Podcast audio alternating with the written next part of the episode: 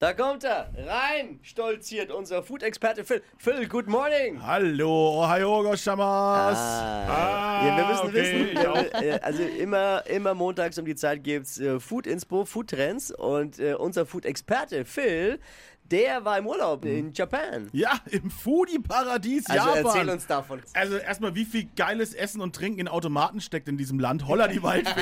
Ist das echt so? ja, das ist Und wirklich. schmeckt das auch? Ja, ganz ehrlich, das werde ich am meisten vermissen, dass ich aus einem Automaten heiße und kalte Getränke bekomme. Ja. Das ist so geil. Warum haben wir das nicht? Also die sind uns da natürlich im Welten voraus, aber ich bin ja immer sehr begeistert auch, es gibt Pizza-Automaten bei uns im Land. ja, die gibt es tatsächlich bei uns. Die sind aber so, naja. Also, Sind nicht so gut, Ja, okay, und die ja, sind in ja. Japan aber auch so, naja.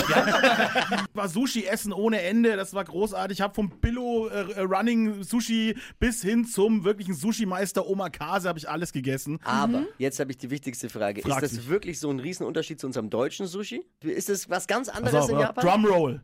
Nee.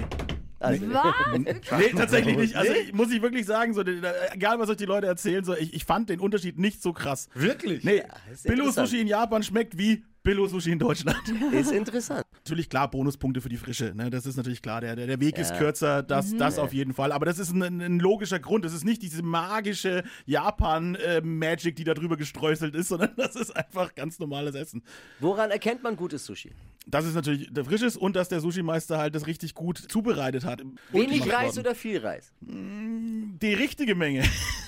Also weniger Reis. Also eigentlich ne, sollte schon, die Japaner vor allem machen ziemlich viel Fisch obendrauf. Ja. Und wahrscheinlich auch, wenn man geile Sushi will, ist ja bei uns auch so, dann muss man schon auch was investieren. Absolut. Und ich muss aber auch sagen, eben das teure Sushi, was ich hier in Deutschland gegessen habe, war dann auch relativ vergleichbar mit dem teuren Ja. Sushi, was ich in Japan Ja, genau. gegessen habe. Ah, das ist interessant. Aber das- in allem, allem ist Japan ganz einen Tick günstiger vor allem mit dem Essen. Also du kriegst ich gute nicht Qualität für weniger Geld, hätte ich auch nicht gedacht. Ich dachte auch, dass das relativ teuer ist. ja. ja, nee, ich bin eigentlich echt gut durchgekommen. Also ich, ich habe jetzt für eine Woche habe ich so 500 Euro verfuttert. Was war das Leckerste, was du aus so einem Automaten dir gezogen hast?